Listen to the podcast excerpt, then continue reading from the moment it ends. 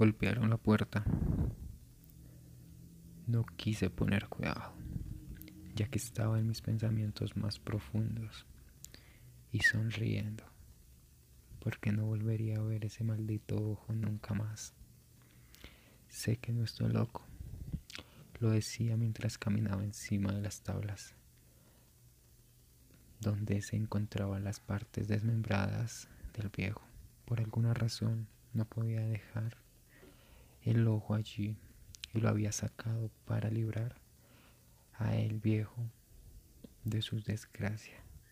De momento golpearon de nuevo la puerta tan duro que salgo de mis pensamientos y me dirijo a abrir. Estoy tranquilo, no importa. El viejo de seguro me estará agradeciendo por arrancar de su cráneo ese ojo. Cuando abro, era un oficial. Digo que el hombre de la casa de al lado escuchó un grito. Me asombré, pero no demostré temor. Lo invité a pasar. Mientras recorría la casa, yo iba detrás de él, del oficial, mirándolo fijamente mientras que toqué mi bolsillo, mi bolsillo trasero, donde guardé el ojo del viejo. Pensé cómo se vería en su cabeza. No dejé de imaginarlo cuando de repente llegamos al cuarto del viejo. Tenía mis manos atrás mientras movía el ojo asqueroso que tanto odiaba. El policía, confundido, me pregunta con una voz gruesa, ¿dónde está el anciano? No respondí, ya que estaba seguro qué hacer. En el cuarto se impregnó de un silencio aterrador y se escuchó un ruido que venía de abajo. El viejo sigue vivo. Pero ¿cómo? Si yo le quité la vida, le quité los brazos, lo despedacé. Estoy tocando su ojo, no lo creía. Saqué mis manos de la parte de atrás. Las tenía llenas de una rara saliva, con sangre. En eso me di cuenta que mi dedo estaba dentro del ojo. El policía no dijo nada al ver mi cara, solo sacó su arma, intentó disparar, pero me le tiré encima como un demonio. Forcejeamos y de un momento se escuchó un disparo. Lo único que hice fue quedarme tan quieto como en las noches que espiaba al viejo. De un momento a otro brotó sangre Pensé esto sintió el viejo. Pero no siento nada, solo emoción y algo de éxtasis. Llevo un buen rato encima del policía y lo único que me produce risa. Ya saben qué hice.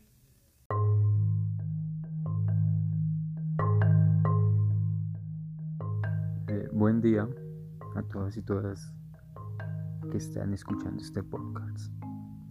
Hoy hablaremos sobre un cuento que puede estremecer a todo el mundo.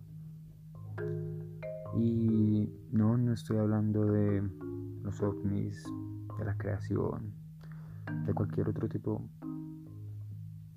de cosa que te puede estremecer. De hecho, estoy hablando de Godzilla y de la aniquilación del mundo. Es un tema complejo pero estoy seguro que va a ser de su agrado. Cuentan que un hombre ansioso por la conquista del mundo invirtió miles de millones en la ciencia para hallar un antídoto para la mortalidad. Prácticamente con muchos animales y diferentes medicinas, pero al pasar de los años, ese solo seguía perdiendo su fortuna decepcionado en su estudio, solo con una guitarra y un radio prendido. Escucha que hubo en la Tierra un tipo de dinosaurio, el cual era temible y aterrador, y aparte era inmortal. Este hombre se obsesionó tanto por él que de tanto buscar encontró un fósil, el cual por medio de la ciencia y la clonación pudo crear una réplica. Este hombre tan feliz de este avance lo crió, pero ustedes sabrán qué pasó. Todo le salió mal. Y este escapó sin dejar huella alguna. Pasaron los años. Y ese hombre desde su balcón miraba a través de los binoculares buscando a esta especie, pero fue inútil. Al fin todo quedó en el olvido, sus sueños y sus frutos. No pasó el tiempo, pero este hombre comenzó a debilitarse, sin saber que este monstruo seguía con vida en el fondo del mar y cada vez era más y más grande. Ahuyentaba a los depredadores y también se los comía. Destruía todo a su paso y era simplemente monstruoso. Hacía temblar a la tierra. Comenzaron a correr rumores de un monstruo del mar. Y pues acá claro que no era un monstruo como el del lago Ness o Pie Grande, ni, ni mucho menos cuentos de ovnis o algo por el estilo. No, no, no, no. Era una bestia peligrosa, ya que él era el más grande. Medía alrededor de 15 canchas de fútbol americano, solo imagina.